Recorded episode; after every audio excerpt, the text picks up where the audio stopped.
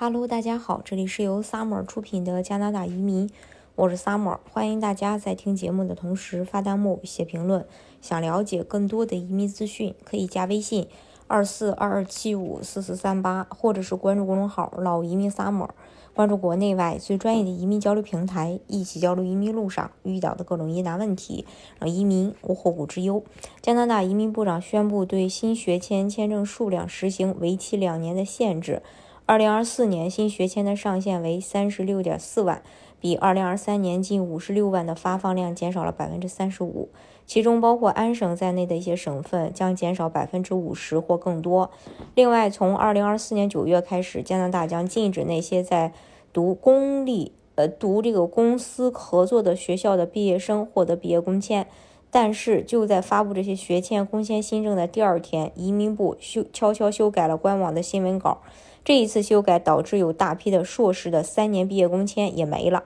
在一月二十二日发布的新闻稿中，加拿大移民部明确表示，从硕士课程或其他短期研究课程毕业的国际留学生将能够申请三年的毕业工签。在新政实施以前，毕业工签的长度是基于学生的学习时间长度。老的政策，呃，实质上限制就是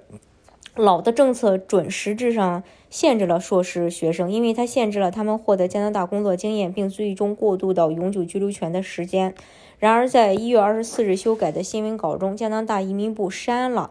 除了或其他短期研究生课程的这部分。加拿大这些硕士、博士毕业呃，这个研究生的毕业工签长度将恢复成老政策的标准。及给予学生的学习时间长度。目前，安省学校已经对学生停发录取通知书。这个在新政实施后，很多大专类的院校都受到了影响。安省的公立院校抨击这些新政已经给那些希望来加拿大接受高等教育的学生造成了很大的阻碍。在周四发布的一份声明中，代表该省二十四所公立院校的。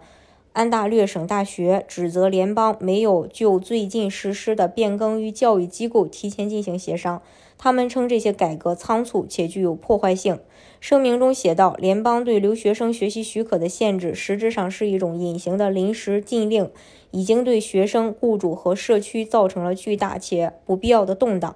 限制学签数量是一种粗暴的做法，会让成千上万的学生陷入困境，梦想被搁置。”该组织在声明中说道：“学院全年都在运作，因为劳动力市场全年都需要更多的人才。这就意味着有些学生已经进入申请流程，准备在今年五月开始课程。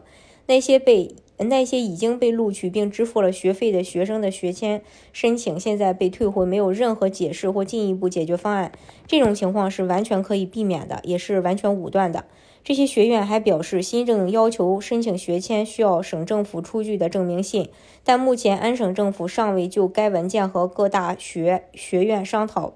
并达成一致。出具证明信的程序也未生成，导致学生签办理工签陷入停顿。根据安省留学生提供的信息，已经有学校表示将暂停发放用于申请学签的录取通知书。并且建议拿到录取通知书的学生暂缓申请学签。安省审计长报告称，二零二零年秋季有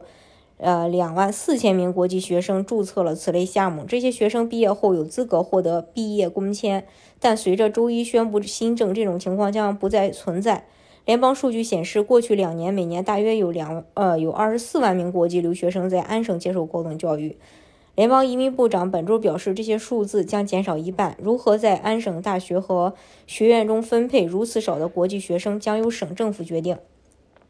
大家如果想具体去了解加拿大的移民政策的话，可以加微信二四二二七五四四三八，或者是关注公众号“老移民 summer”，关注国内外最专业的移民交流平台，一起交流移民路上遇到的各种疑难问题，让移民无后顾之忧。